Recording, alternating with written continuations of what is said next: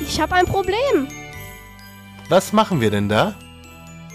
Liebe Hörerinnen und Hörer, es ist der 10. Dezember 2022. Ihr hört Radio Education, den Adventskalender mit einem Lifehack für den Schulalltag. Jeden Tag ein neues Türchen. An meiner Seite, wie immer, meine Tochter Leonie. Hallo. Hallo.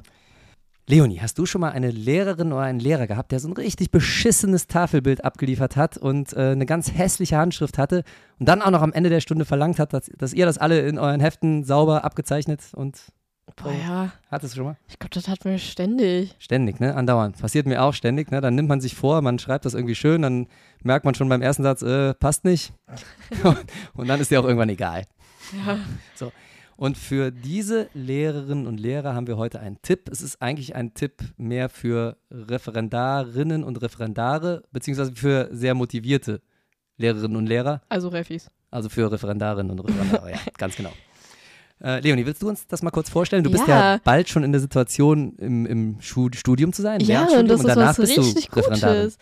Also, ich glaube, das, das, ist, das ist genial. Ja, und, und um das noch einzuordnen, ähm, es ist ein, der Haupttipp, den wir heute haben, ist für Kreidetafeln. Und ja, die gibt es immer noch im deutschen Schulsystem. Und die werden sagen, auch, wenn du in zehn Jahren in den Schuldienst eintrittst, werden die immer noch da hängen. Ja, ist dann die Frage, ob ich das in meinem äh, Referendariat benutze, aber ähm, an sich ein mega guter Tipp.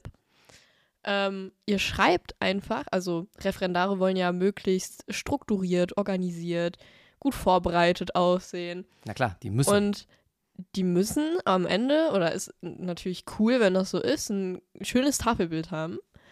Und jetzt kommt der Tipp, ihr schreibt einfach euren ganzen Text, den ihr am Ende der Stunde haben wollt, mit einem Radiergummi vorher auf die Kreidetafel.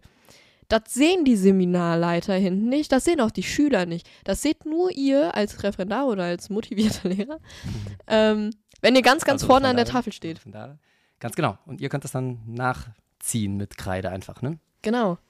Ein Tipp aus der Kreidezeit, die leider noch nicht vorbei ist. Beziehungsweise so leider ist es gar nicht, weil diese ganzen technischen Geräte sind ja auch anfällig. Und es ist schon öfters vorgekommen, dass ich zwar ein Smartboard in der Klasse hängen hatte, aber trotzdem die, Ta die Kreidetafel benutzt habe, weil das Smartboard nicht funktioniert hat. Oder weil der Bildschirm nicht funktioniert hat. Passiert.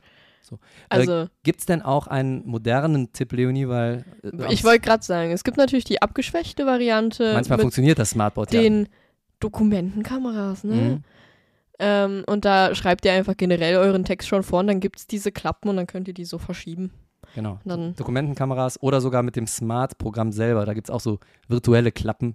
Ja, ja, genau. ne? Da genau. kann man das Tafelbild so langsam Stück für Stück virtuell aufdecken. Ah, das ist läppisch, ich finde den anderen viel geiler. Der andere hat was, ne? Das ist klassisch.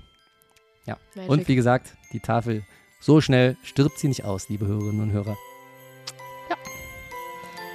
Gut. Der, der Tipp gegen Kreidefinger, der hat es tatsächlich nicht in den Adventskalender geschafft, aber wir werden noch eine Reloaded-Folge machen, die nächste reguläre Folge. Könnt ihr euch schon mal drauf freuen?